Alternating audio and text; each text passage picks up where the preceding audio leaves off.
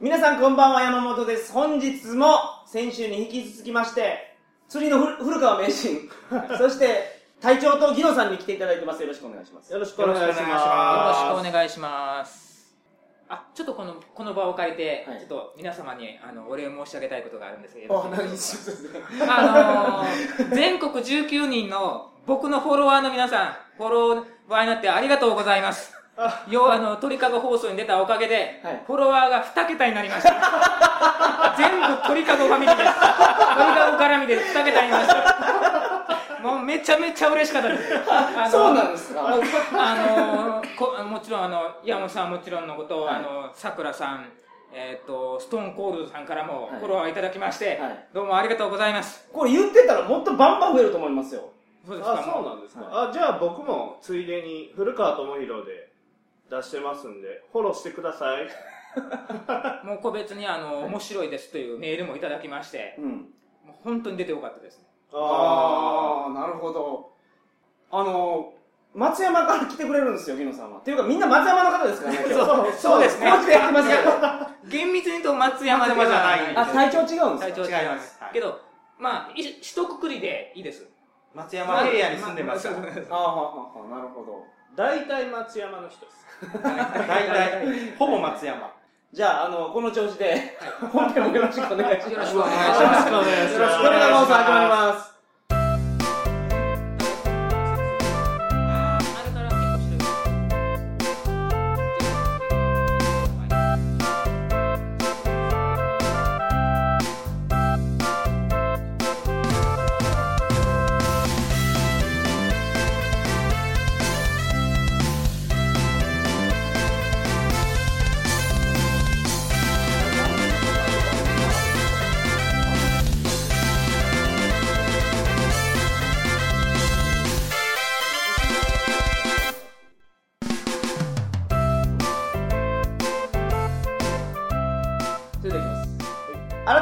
こんばんは。2012年12月14日金曜日、鳥かご放送第362回をお送りします。番組に関するお問い合わせは、info.tkago.net、info.tkago.net までよろしくお願いします。さて、今日こそ、この僕が買った VSR10 の良さを説明してください。中年層ですねまずサバゲーにおける、あのライスナイパーライフル G スペックの良さは、うん、これはあのサイレンサーがついてるんです音が鳴らない。音が鳴らない。つけなかったらパンとなったりするのが、はい、つけてたらポスッとかいて静かな音になる、はいはい、やっぱりサバゲーにおいて、うん、あのライフルっていうのは一発しか出ませんからその一発を外したら電動ガンの蜂の巣に合います。フロートでたらラララララララとどれぐらい出るんですかフロートでこの VSR って打とうと思うと一回ガチャンって引いてからパスガチャンって引いてからパスですからはい。まあどうですか？2発打つのに。3、4秒。34秒かかりますよね、フロート34秒あったらどれぐらい打てるんですか？2種類あるんです電動ガンには、はい。あと今までたくさん出てるものが大体あの秒間で15発ぐらい出ます。そして最近出た新しいあの、えーハイサイクルっていうのがあるんですけど、それは秒間23発とか4秒出たらもう80発とか90発とか打てるじゃないですか。も言葉で言うとダラララっていうぐらい出ます。猛烈に速いですもう ほんまもんの蜂の巣です。そんな蜂の巣相手にはい。一発一発で仕留めるわけですから、は自分の居場所がバレるわけにはいきません。いなるほどね。どこから撃たれたのかわからない。はい。そのためにもやっぱりこの VSR10 のこの G スペックははい。サイレンサーがついている。他の分にもあの VSR っていうのははい。何種類か種類がありまして、はい。ちょっとここで種類を、はいお願いします。えーと G スペックの他にプロハンターステンレスリアルショックっていうのがあります、これ長田らしい名前なんです。長。はい。なんですけど G スペックに対してどう違うかというとあ僕が買ったのは VSR10 の G スペック G スペックです、はい。G スペックに対してサイレンサーがついていない。はい。その分全体的に重心長が長い。はい。で、えースコープがついている。あの光学の望遠鏡ですね。照準器と言いますけど、はい。それが最初からついている。そして名前にはにステンレスっていうのがある通りギンギラギンです。サバゲには全く向かないんです。光もろに反射します。からあんな向こうにギラギラギラギラしたやつがおるのに。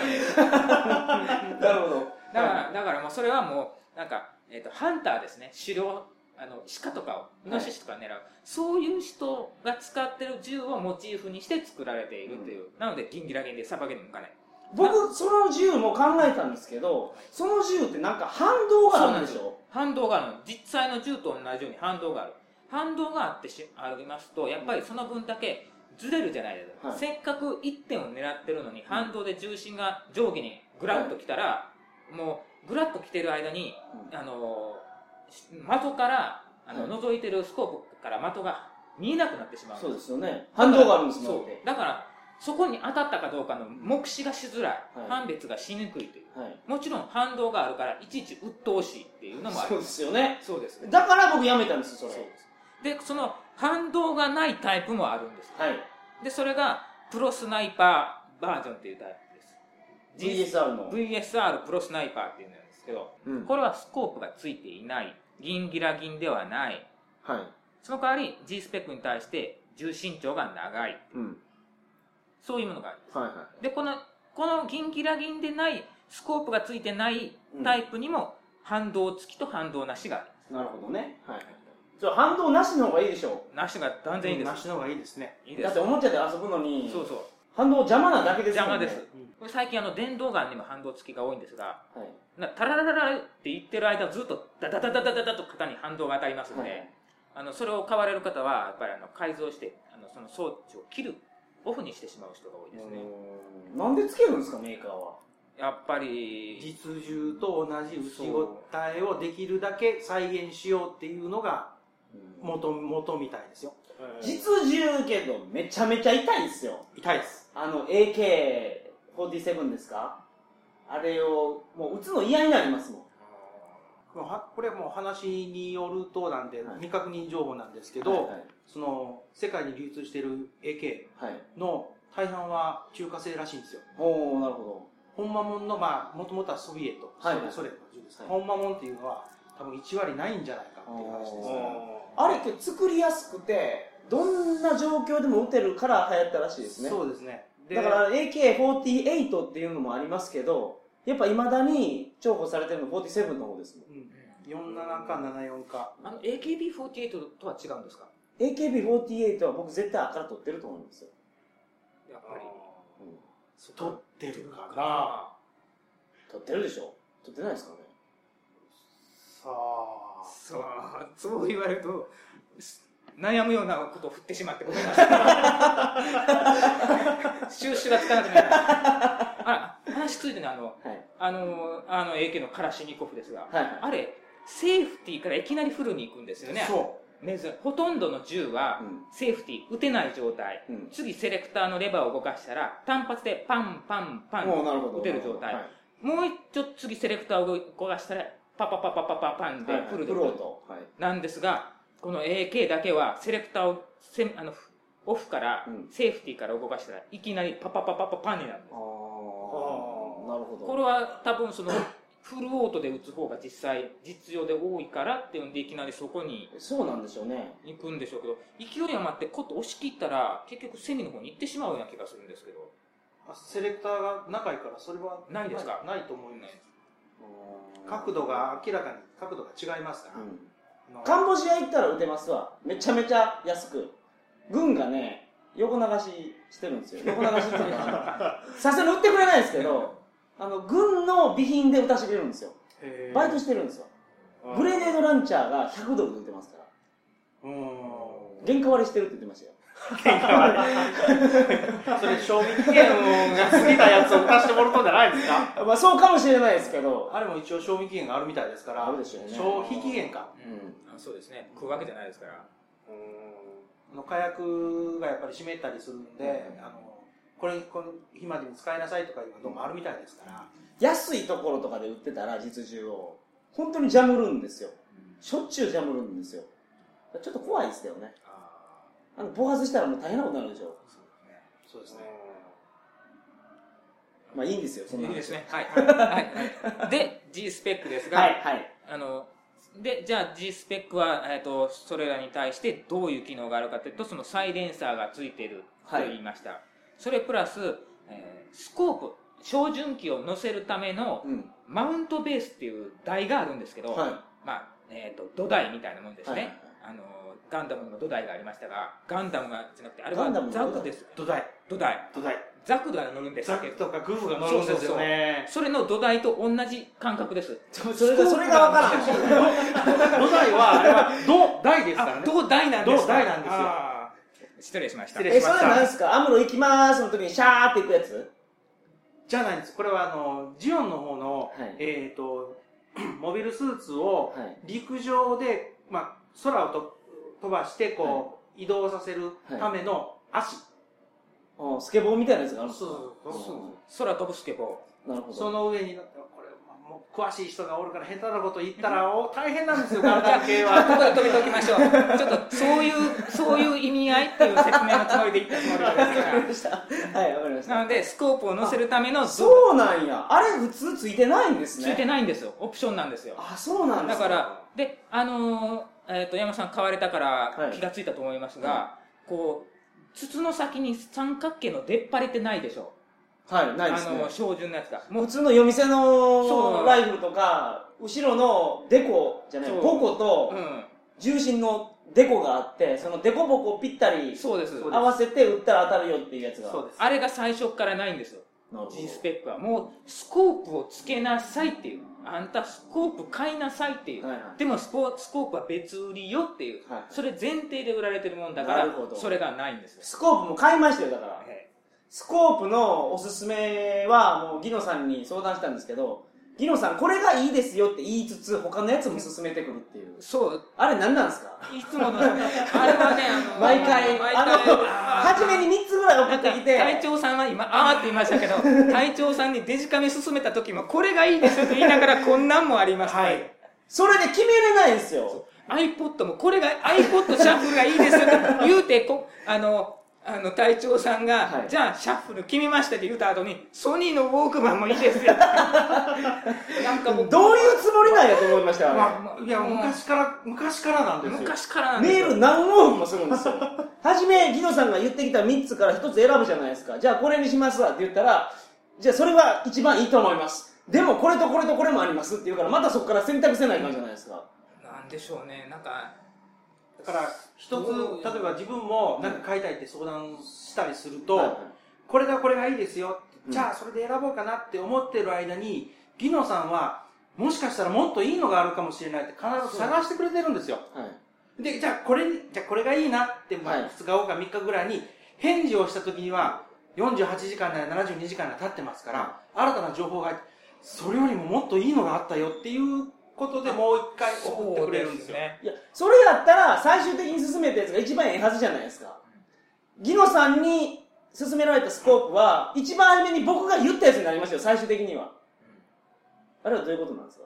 え混乱させようとしてたって。あいやそういうわけじゃないんですいやいやいやそういうわけじゃないんですけど。あのスコー悪意はなかった悪意はないと。悪意はなかった。一回ギノさんに相談するじゃないですか。僕一番初めに東京マルイの純正のやつがいいんじゃないですかって聞いたらこの光るやつがありますよっていうのが来たんですよ。ああ ほんでそこから僕もいろいろ調べるじゃないですか。こうやって実銃のやつは 100m 先も見えるとかいうのがあってこれはどうやこれはどうやっていう何回もやり取りししててもうどれがええのかわからなくなったんですよ。じゃあギノさんから来たメールで隊長は僕がやってるサバイバルチームの隊長は東京マルイの純正がいいって言ってます。っはいはい。ていうのが来てあじゃあこれにしようって決めたんです。あ軽めの悪意。があるかもしれない。そうでしょ？そうでしょ？だからやっぱそうやんっていう話なんですよ。僕もねあの最初にまああのまあいいです。まあいいです。もう言い訳いいですね。いいですね。はい。はいで僕が買ったのはこの、えー VSR10 の G スペックとスコープですね、その丸いの。はい。純正スコープとそれ取り付けるなんかマウントリングっていう。マウントリングっていうのがありますよでマウントリングも、はいあの高いのと低いのがあって高い低いのは値段の差ではなくて高低差なんですけど、高いのはあのー銃よりだいぶ離れた高い位置にスコープがつきます、低いのはもう銃の真上につきます。はい。でこの高さの違いはどこにあるかというとやっぱり高い方があの狙いやすい。ぴったりつけてるとあの銃構えた時に思いっきり首を傾けないといけないので狙いにく。い、はいはい。でも逆に高く上げてるとあの銃はの弾を下を飛んでるのにスコープのラインは上にあるからっていうんで、距離が離れすぎていると高低差がありすぎると狙いあの最多調整っていうんですけど照準の調整がしづらくなってしまうんですなるほどね。はい。なのででそれは説明を受けて、はい。なるほどということで、ギノさんが勧めてるやつは一発で買いました。で、あと、もう一つ買ったのが、卵めき。はい。あの、マガジンに玉入れるときって、僕ら小学校の時一発一発入れてましたけど、今、ガチャガチャガチャって入れるやつがあるんですよ。これは絶対買った方がいいと。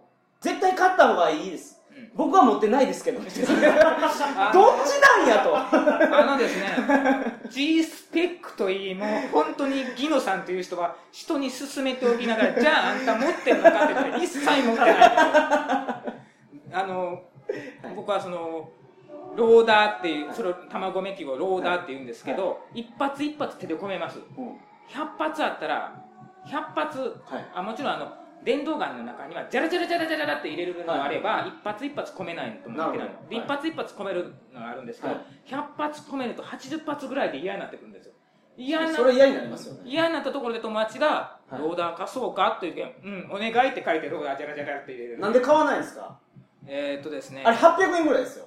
安いんですけど、まあうんいろんなものに天秤にかけるとまあなかったもいいかなっていう。それは一つあの理由として例えばその持つ時にスペースがないとかポケットがいっぱいとか。あそんなことはないですね。あのやっぱりだって玉持ってますもんね、だって。あのえー、と予備弾っていうかローダーを持って移動はしないんですよ。あ。移動する人もいるんですが。あ、そうなんです。あ、マガジンなんや。そう予備マガジンで行くんですね。マガジンまでねマガズインと言うんですよ。うわあ ー。体調引いてるじゃないですか。なんで、ま、マガジンって言うんですか？マガ。え、スペルはどうなんですか？えー、とスペルは同じなんですけど少年マガジンのマガジンと一緒。えーそうなんですよ、はい。日本語で発音するときに、うん。マガジンと言わずにマガズインと言ったりはい。あの引き金引き金を引いて弾が出るあの、はい。レバーのことを、はい。トリガーって言うんですけど、はい。それをトゥーリガーって言ったりする松山弁ですか、それは？あ違う。それはあのコンバットマガジンっていういやコンバットマガズインです。そうです。失礼しました。失礼言っておきながら失礼しました。何頭と書いてるんですか？コンバットマガジンっていう雑誌があって。ありますね。本屋行ってありますよね。あの、あのカタカナ表記では間違いなくコンバットマガジンって書いてるそうんですけそうマガジンどですけどあのあれは一郎一郎永田。永田さんっていうあのアメリカの現地ではいもともとカメラマンなんですけど、うん現地で実銃のレポートをされている方がおりまして、はいはいその方のレポートに「マガズイン」って書いてあるんですよああ。あアメリカに住んでて、発音がもそうう、良くなってるんですね。発音を発音を英語表記できる限り英語表記で発音しないと、はい。い、ざ向こうに行った場合に通用しないからっていうんでそういう親心で。そうでレポートを書いてたんですけども、はいまあそれがある時、はい。他の雑誌は全部マガジンはい。トリガーっていう、はいはい。日本語英語の表記で書いてるのを、うんなんでお前だけはあんただけはこういう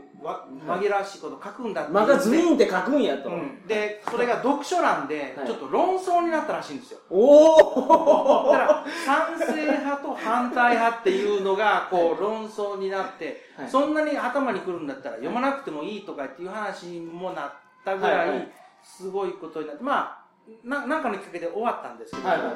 そういう事件があってそれからじゃあ、ジノさんの頭の中ではマガズインになったんですよ。ギノさんは賛成派やったと。まあ、賛成っていうか、まあ、あの人と話すときにはい。おふざけで言ったりするんですけどね、はい。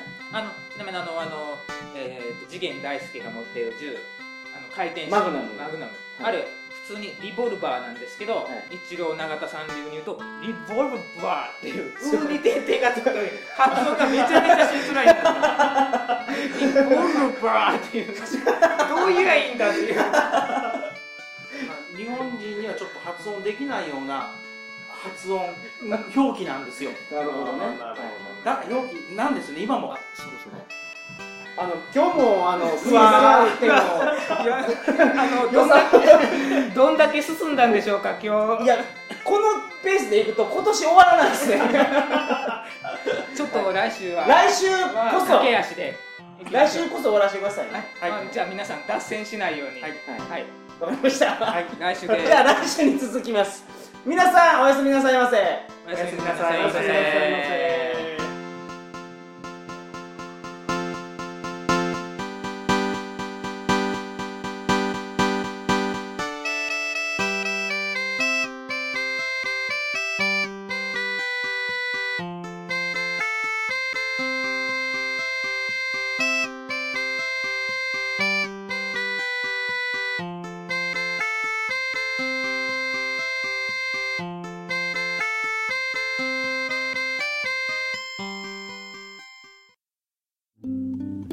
人々の価値観が多様化した現代では多数の法令が制定されかつてないほどに法的紛争が多発しています。しかしながら弁護士が皆様にとって身近な存在であるとは言えません。現実の裁判に対する弁護士としての見解や架空の事例に対するケーススタディなどを通して弁護士という存在をより身近に感じてもらうことを目的とした番組。それが弁護士放送なのです。弁護士放送。